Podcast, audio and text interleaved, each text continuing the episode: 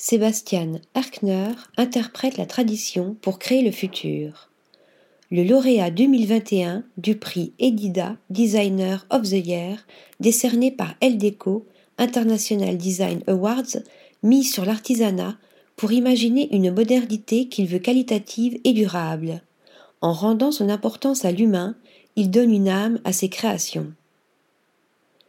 Que signifie le design pour vous? Et comment voyez-vous votre mission de designer? Personnellement, le design est pour moi le meilleur moyen d'exprimer ma personnalité et de communiquer avec les autres. Le design est un métier très responsable qui implique aussi durabilité, qualité, narration, production et recyclage. Il y a beaucoup de paramètres à prendre en compte. Vous avez été commissaire d'exposition pour la manifestation Homo Faber qui a célébré l'artisanat à Venise en avril dernier. Pourquoi était-ce important pour vous? Pattern of Craft est une installation qui a fait interagir de jeunes artisans de professions variées, des hommes et des femmes de toute l'Europe. J'ai choisi un motif que chacun peut voir en arrivant dans l'île San Giorgio Maggiore, celui du pavement devant la basilique. Il a servi de canevas pour toutes les œuvres réalisées. Ce modèle relie toutes les créations entre elles et connecte également les personnalités qui les ont conçues. Nous avons élaboré une tapisserie avec rubelli pour recouvrir les murs de l'installation. Chaque œuvre a repris le même motif dans les mêmes proportions, de sorte que le dessin se poursuive sur les murs et se prolonge d'une création à l'autre. Chaque artisan a interprété le schéma initial avec son propre style, ses matériaux et ses techniques. À quand remonte votre intérêt pour les savoir-faire traditionnels? J'ai étudié à Offenbach en Allemagne, une ville traditionnellement spécialisée dans le travail du cuir.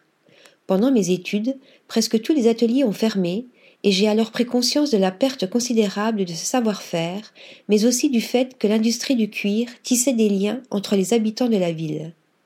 L'artisanat est extrêmement important pour une communauté, une région ou un pays. Imaginez en Italie Murano sans verrerie.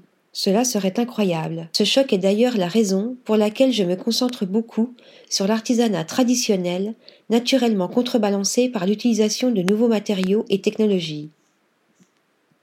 Quelle est la valeur ajoutée de l'artisanat pour le design et comment celle-ci se traduit-elle dans votre travail?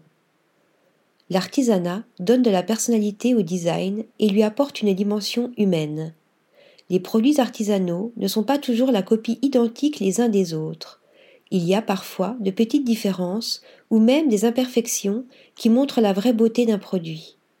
Le savoir-faire, et tout particulièrement la collaboration avec les bons artisans, est la clé de mon design.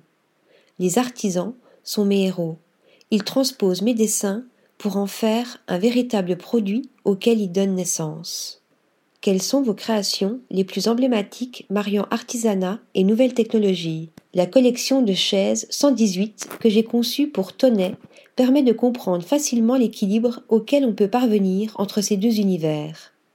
La chaise associe un cadre en bois, cintré à la vapeur pour le siège, et des pieds réalisés par usinage CNC. Autrement dit, commande numérique par ordinateur. Mon rôle consistait à être le chef d'orchestre. Vous créez de la modernité à partir de modèles et de matériaux traditionnels. Une philosophie de slow design? Le slow design est également lié à la qualité et à la capacité des consommateurs à comprendre l'importance des objets bien conçus. Nous devons considérer le design comme un investissement, comme quelque chose que nous chérissons et respectons et que nous pourrons transmettre sans aucun problème à quelqu'un d'autre. Le design bon marché ne peut absolument pas se transmettre et ne se réutilise pas non plus. Quel est le plus beau compliment qu'on pourrait faire sur votre travail? De vivre avec pendant des siècles. Quel est votre rêve pour le futur? Que nous consommions tous d'une meilleure façon, acheter moins, mais mieux. Article rédigé par Sophie Ressa.